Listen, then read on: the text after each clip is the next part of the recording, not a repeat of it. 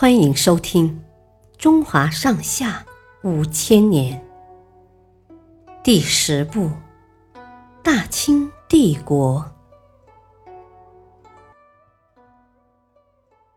临清起义。嘉庆皇帝即位后，刚把白莲教镇压下去，民间又兴起了天理教。天理教的首领叫林清，他和部下约定，在北京的皇宫和河南的滑县两个地方同时起义。可是，在行动前，滑县方面走漏了风声，教徒们提前起义了。这时候，林清还不知道，仍按原计划攻打皇宫。当天。皇宫附近一切如常，两百多名起义军混在行人当中，慢慢向东华门和西华门集中。中午时分，一队起义军冲向东华门，因为守城的清兵有所察觉，这支队伍只有十几个人冲进了皇宫。另一队起义军冲向西华门。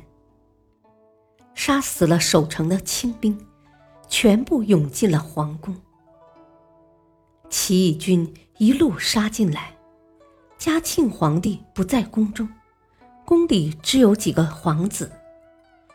小皇子绵宁，就是后来的道光皇帝，端起一支鸟枪冲出去，射死了正要翻墙进来的三名起义军。此时。一些清朝官员闻讯赶来，并带来火器营的一千多人，他们将冲进皇宫的一百多名起义军团团围住。由于寡不敌众，天理教在北京发起的起义行动很快失败了，教徒们全部牺牲，而华县方面的起义也被清军镇压。至此，起义彻底失败。林清由于当天没有参加行动，正准备寻机逃跑，却因为叛徒的告密而被捕。